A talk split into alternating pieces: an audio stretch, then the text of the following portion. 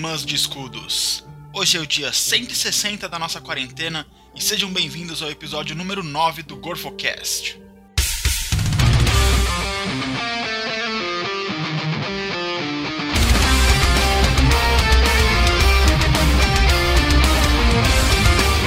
Gorfocast. Ah, não, não, não, eu vou deletar.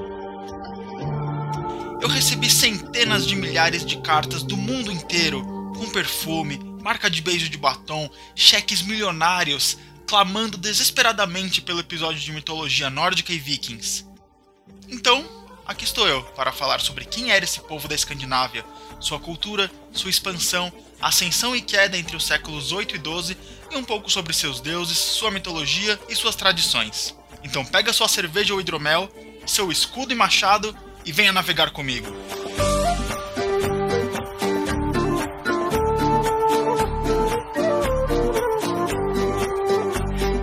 Quase tudo o que sabemos sobre a mitologia nórdica é graças ao livro Eda em prosa, escrito por Snorri Sturluson, um poeta, historiador e político islandês do século XIII.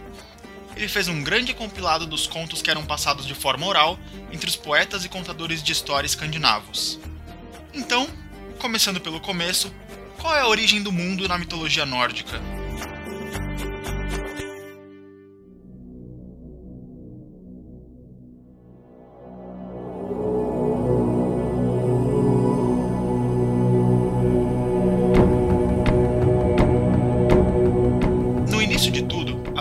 Apenas o mundo do frio e da névoa gelada, Niflheim, e o mundo do fogo eterno, Muspelheim.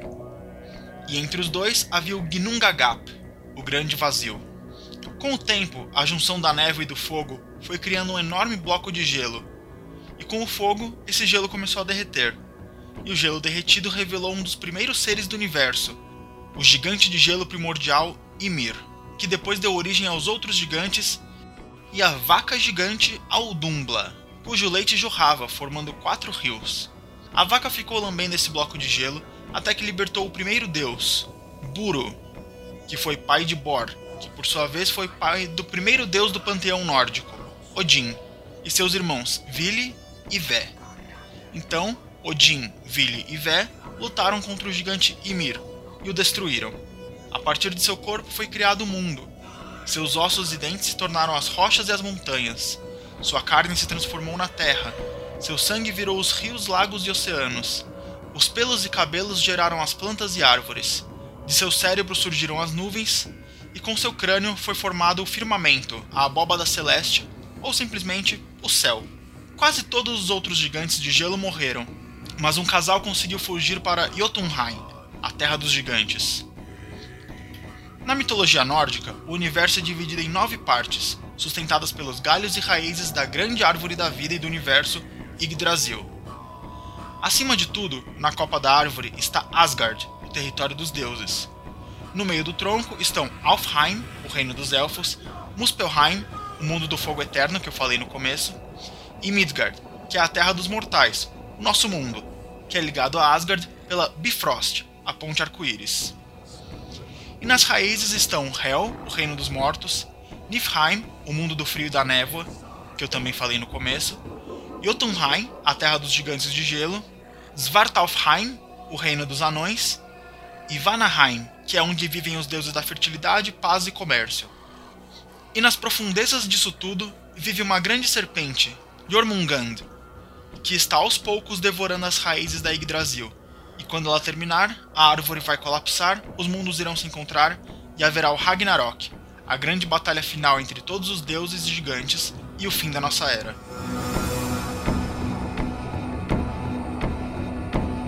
E o nosso amigo Thor? Thor é o deus do trovão e da batalha, filho de Odin, o deus principal, que é deus da guerra e da sabedoria. É interessante ver que o deus da batalha também é o deus do trovão, muito mais impetuoso e brutal, e o da guerra também é o deus da sabedoria, que exige muito mais calma e estratégia. Odin se casou com Frigga, a deusa mãe, deusa da fertilidade, do amor e da união. Ela então se tornou madrasta de Thor, e mais tarde mãe adotiva de Loki. Loki é o deus da trapaça e da mentira, pai de Hela, que é a deusa do Hel, o mundo dos mortos, e também irmão caçula adotivo de Thor, e os dois têm uma rivalidade eterna. E ele também é um gigante de gelo disfarçado. Afinal, o deus da mentira e da trapaça, obviamente tem o poder de mudar de forma, não é mesmo?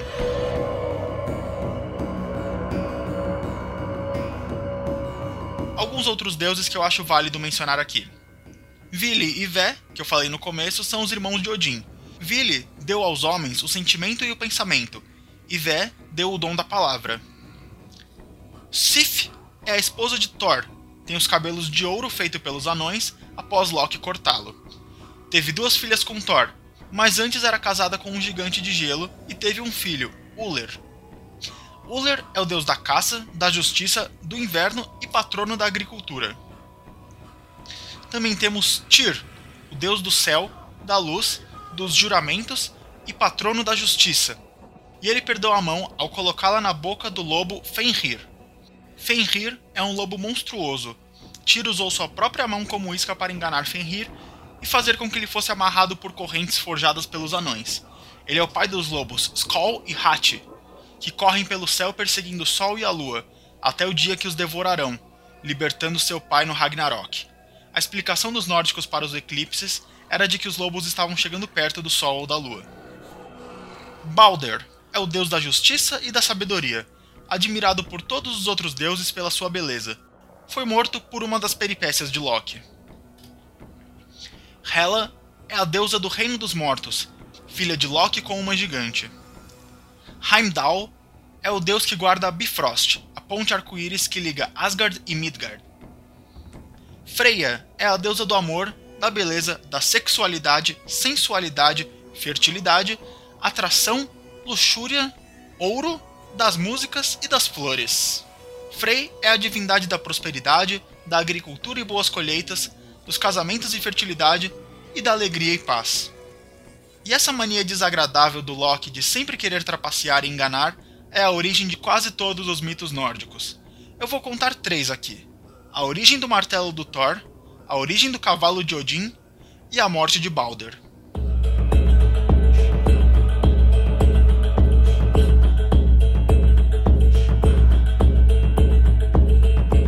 Certa feita, Loki fez uma aposta com os anões Brock e Eitri, dois famosos mestres de forja. Inclusive, eles já foram citados em obras como God of War e algumas outras em que até fazem autômatos, que são espécies de robôs autônomos movidos por magia. E a aposta de Loki era de que eles não conseguiriam fazer um martelo que fosse indestrutível, que pudesse ser arremessado sem nunca errar o alvo e que pudesse voltar para a mão de seu dono. Então, ao perceber que eles estavam quase conseguindo ganhar a aposta, Loki se transformou em uma mosca e foi atormentar um dos irmãos, que estava operando o fole que mantinha a brasa quente para a forja do martelo. Isso fez com que a forja fosse interrompida, fazendo o cabo do martelo ficar mais curto que os outros martelos de batalha tradicionais. No entanto, os anões apresentaram o martelo para Thor mesmo assim, que adorou e o batizou de Mjolnir, e eles ganharam a aposta. A outra história também vem de uma aposta de Loki. Thor estava longe de Asgard em uma missão de matar gigantes de gelo. E lá mesmo em Asgard, um gigante apareceu e se ofereceu para reconstruir a muralha dos deuses. Mas ele disse que só fazia isso se pudesse usar seu cavalo para poder concluir a tarefa em seis dias, antes que Thor retornasse e o matasse. Loki tomou a frente e disse que tudo bem, o que enfureceu os deuses, que não queriam um gigante em Asgard. Mas no sexto dia, quando a muralha estava quase finalizada, Loki se transformou em uma égua e atraiu o cavalo do gigante, atrapalhando a obra. O gigante enfurecido começou a destruir a muralha e foi morto por Thor, que tinha acabado de voltar e viu aquela cena. E algum tempo depois, a égua Loki deu à luz Sleipnir, o cavalo de oito patas que se tornou a montaria de Odin. E o terceiro caso que eu trouxe aqui fala sobre Balder, o deus da justiça e sabedoria. Em suas andanças pelo mundo, sempre disseminou paz e amor em todos os lugares que visitava, o que fez dele um dos deuses mais amados. E sua popularidade e bondade incomodavam Loki. Um dia, Balder passou a ser atormentado por estranhos pesadelos, um sinal de sua morte iminente. Então, Frigga viaja pelos nove mundos com a missão de obter um juramento de todos os seres vivos e não vivos de que jamais fariam mal a Balder. Porém, Loki se disfarça de uma senhorinha idosa e conversa com Frigga, descobrindo que todos os seres prestaram o juramento, exceto o Visco, pois Frigga julgou que a plantinha fosse pequena e inofensiva. Aconteceu então, tempos depois, uma festa em que todos os deuses se divertiam atirando todo tipo de coisas em Balder, mas elas sempre desviavam de seu alvo. Porém, o deus Hod, irmão cego de Balder, não participava por não conseguir enxergar o alvo. Então Loki convenceu Hod a entrar na brincadeira e atirar uma flecha, mas que era feita de visco. Hod então acertou o coração de Balder, caiu morto no mesmo instante. Frigga desceu até o reino dos mortos, Hel, para pedir para a deusa Hela trazê-lo de volta. Hela concorda, mas desde que todos os seres chorassem a morte de Balder. Todos choraram, exceto uma certa senhorinha idosa, que era Loki disfarçado novamente. Então, Balder não pôde ser ressuscitado. De acordo com as lendas, esperava-se que Balder retornasse após o Ragnarok e governasse o novo normal, quer dizer, o novo mundo. A semelhança dessa expectativa do retorno de um deus bondoso pode ter ajudado na difusão do cristianismo entre os nórdicos.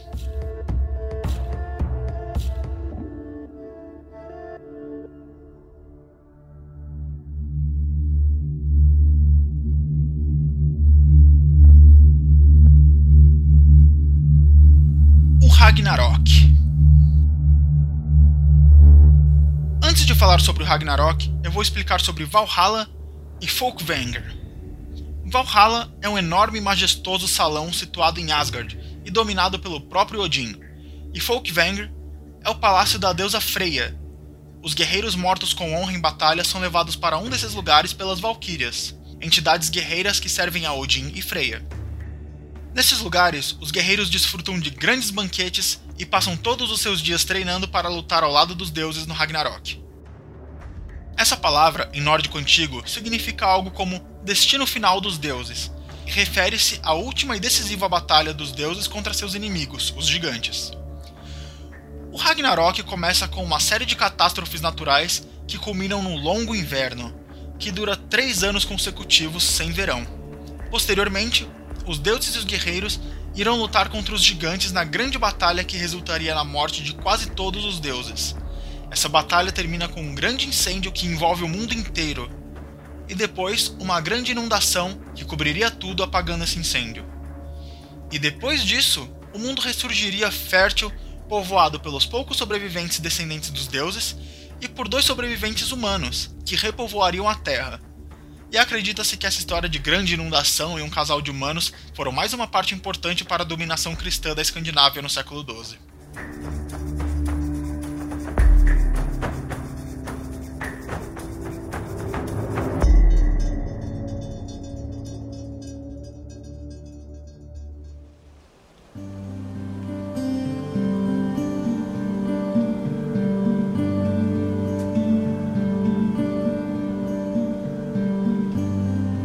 Apesar dessa grande batalha final, pudemos ver que nem todos os deuses venerados pelos nórdicos são focados em guerras e campos de batalha. Temos deuses de forja, colheita, caça, sabedoria, fertilidade, sensualidade, justiça, amor, união. Afinal, eles tinham muitas atividades de colheita, caça, cuidados com suas famílias, atividades sociais e cotidianas. A maior parte da população escandinava era constituída por camponeses, que nunca saíam de suas terras e se dedicavam à agricultura, caça e pesca. As pessoas viviam em pequenos grupos familiares com várias gerações e dedicavam-se principalmente ao cultivo de centeio, cevada, trigo e aveia. Então, por que temos no nosso imaginário os temidos vikings, feios, sujos e malvados, com suas barbas encharcadas de cerveja e brandindo seus machados ensanguentados e ostentando seus capacetes com chifres? Gente, para começar, Vamos esquecer para sempre essa ideia de que os capacetes tinham chifres. Isso foi uma licença poética criada mil anos depois nas óperas de Richard Wagner. E vamos pensar bem: qual o sentido de adicionar mais peso para sua armadura e ainda ter praticamente uma alça, que qualquer inimigo poderia puxar sua cabeça em direção à espada dele? Sobre a palavra viking propriamente, ela vem do inglês arcaico. Era um verbo que significava algo como piratear ou saquear. Como eu disse, os nórdicos tinham muitas atividades domésticas, mas nas terras que passavam grande parte do ano congeladas, isso era muito dificultado. Então, às vezes, alguns aventureiros e aventureiras saíam em expedições para piratear e saquear. E sim, achados arqueológicos já mostraram que existiam vikings homens e mulheres. O primeiro rei da Noruega foi Haroldo Belos Cabelos. No ano de 860, ele sucedeu seu pai, Aldano o Negro, que era soberano de vários pequenos reinos esparsos. Haroldo então unificou esses povos e reinou entre os anos de 872 e 930, quando, aos 90 anos de idade, decidiu dividir o poder com seu filho, Eric Machado Sangrento. E convenhamos que esse nome pode ter dado a origem à fama dos vikings.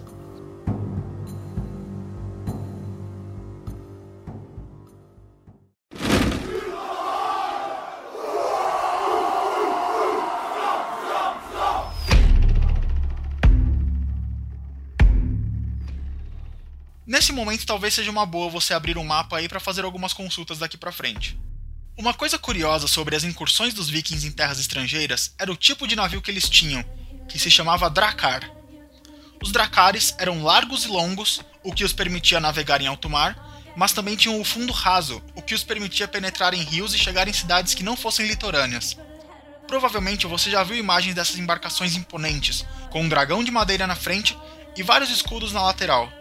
Uma curiosidade: eles costumavam colocar mais escudos do que tinham de soldados, para se proteger melhor de flechadas, para ter de reserva caso quebrassem ou perdessem, e também para assustar seus oponentes, fazendo parecer que eram muito mais numerosos. E os navios eram tão leves que, se precisassem, eles podiam tirar da água e fazer uma travessia por terra, com todo mundo junto levando ele no ombro até outro rio ou mar em que pudessem voltar a navegar.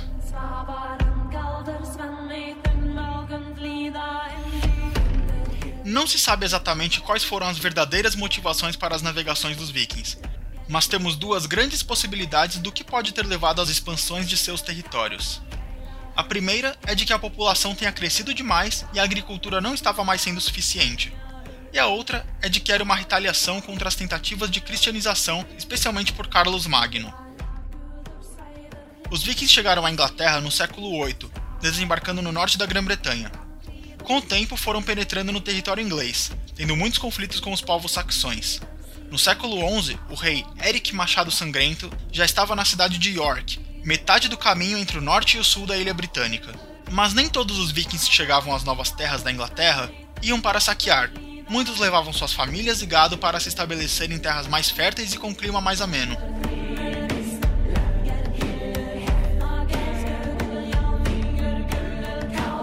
Partir do século IX, os vikings começaram incursões na Europa continental, principalmente no Império Franco, começando pela Normandia, que hoje fica no norte da França e que tem um certo histórico de invasões bélicas importantes.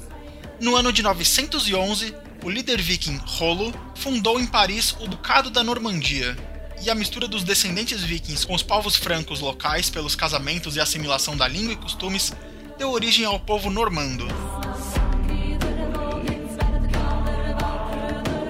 Nos arredores da Europa, eles alcançaram a Península Itálica, Península Ibérica, Europa Oriental e até o norte da África e Oriente Médio em expedições militares e comerciais entre os séculos 9 e 11.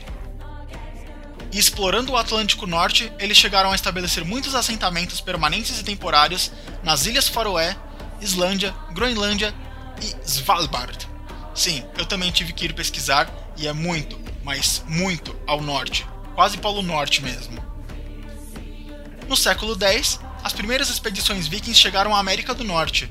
Alguns assentamentos temporários foram estabelecidos principalmente no Canadá, e acredita-se que Bjarne Heyolfsson tenha sido o primeiro europeu a colocar os pés nas Américas no ano de 986, quando uma ventania tirou seu navio da rota para a Groenlândia. Mas o crédito pela descoberta e ocupação da América do Norte pelos nórdicos vai para Leif Erikson. Segundo as sagas contadas, ele saiu da Groenlândia para encontrar mais recursos, pois lá as terras eram muito escassas. Então, viajando para o oeste, teria encontrado uma terra com florestas e pradarias, riachos abundantes de salmão, e por ter encontrado muitas videiras com uvas silvestres, chamou o novo território de Vinland. Uma curiosidade é que o nome da Groenlândia, Greenland, dá a entender que são terras verdejantes e férteis, e a Islândia, Iceland, dá a entender que é só gelo e escassez, sendo que na verdade é o contrário. Há quem diga que isso foi proposital, para atrair viajantes indesejados para a Groenlândia e deixar eles em paz na Islândia.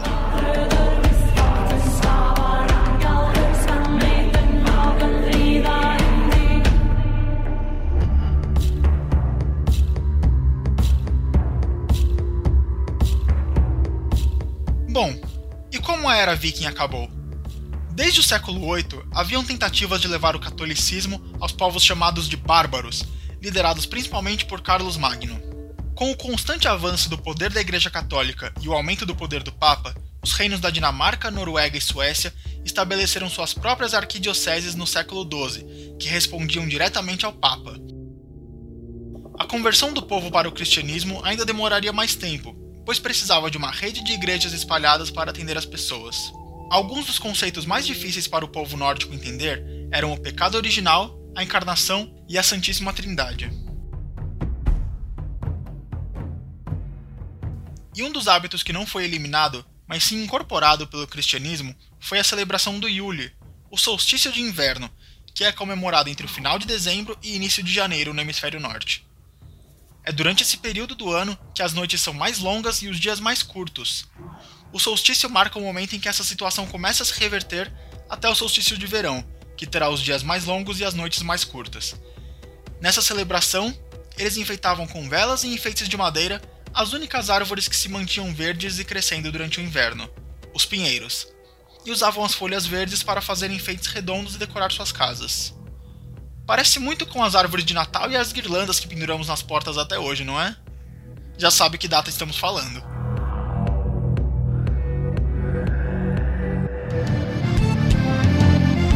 Rapaziada? Qual é, rapaziada? Vai, rapaziada!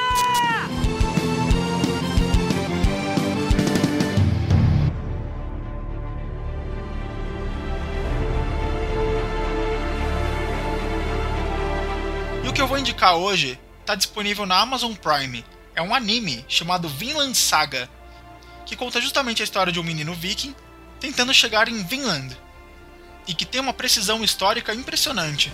A única coisa estranha é que eu assisti legendado, ou seja, eram vikings falando japonês, e isso deu uma estranheza nos primeiros episódios, mas é muito legal e vale a pena assistir.